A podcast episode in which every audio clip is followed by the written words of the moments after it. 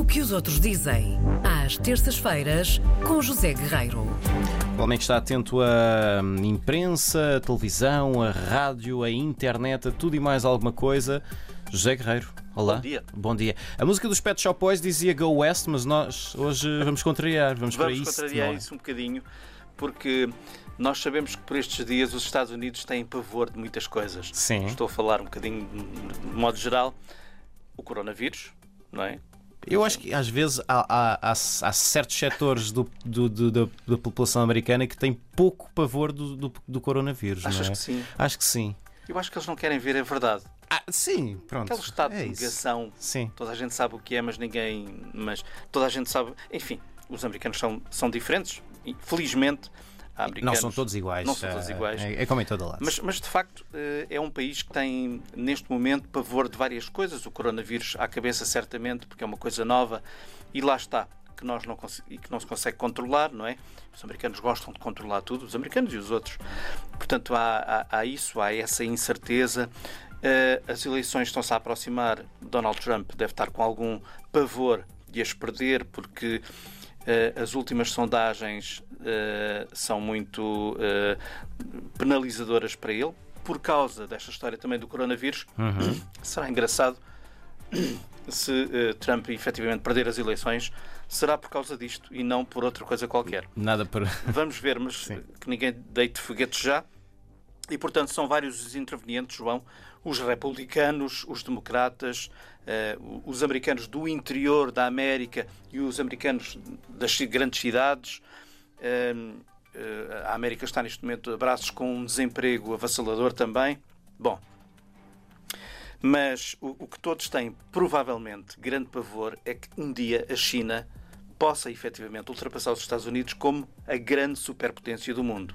Há uma série de indicadores, não vamos agora falar sobre isso, mas há indicadores de vários jornais e de várias organizações internacionais credíveis que indicam que a China está a ir nesse sentido cada vez mais próxima dos Estados Unidos e os ah, norte-americanos têm pavor que isso um dia possa acontecer. E vem isto a propósito de um artigo muito interessante que eu encontrei numa revista que se chama The Atlantic, que eu acho que é uma revista norte-americana. Tenha, acho que é, não tenho a certeza, tentei encontrar alguma informação, mas faltou-me o tempo. É uma versão online do, do de, de uma revista que se chama TheAtlantic.com. E por causa deste conflito latente eh, da China com o Ocidente, eh, e é nestes termos que a revista coloca a questão, com o Ocidente e com os Estados Unidos em particular, a revista decidiu olhar um bocadinho para a história, a história do mundo e fazer um artigo sobre esse relacionamento milenar entre esse país milenar que é a China e os países do Ocidente, com a América também. Adivinhem quem é o grande protagonista desta história e também do artigo? Portugal? Portugal. Os portugueses. Mas por- Portugal. pronto. Portugal do século XVI. O Portugal do século XVI. Que era também, nessa altura, conjuntamente com a Espanha, uma grande potência. É verdade, meus amigos, nós já fomos uma grande potência, não sei se superpotência ou como é que se diz, mas fomos uma potência no século XVI. É que no Ocidente a história chinesa é normalmente descrita como tendo começado com a primeira grande guerra do ópio, dando eh, a impressão de que as potências eh, eh, europeias tiveram sempre alguma vantagem. Mas, desde o primeiro contacto direto, contacto direto entre o Oriente e o Ocidente, ou seja, desde a chegada dos portugueses ao sul da China no início do século XVI, portanto em meados de 1500 para cima, os chineses até aí eram dominantes. Ah, e o artigo começa assim, João. Em 1517, eles apareceram perto do famoso paraíso comercial de Guzhou, bárbaros, estranhos e indisciplinados em embarcações de madeira. O idioma que eles falavam era um mistério e as suas origens eram nebulosas, mas, como todos os outros rufias marítimos, eles queriam fazer trocas pelas ricas sedas e outras maravilhas da China. Os chineses passaram a chamá-los de Folanji, Folanji, penso que é assim que se diz, um termo genérico utilizado na época para definir os europeus.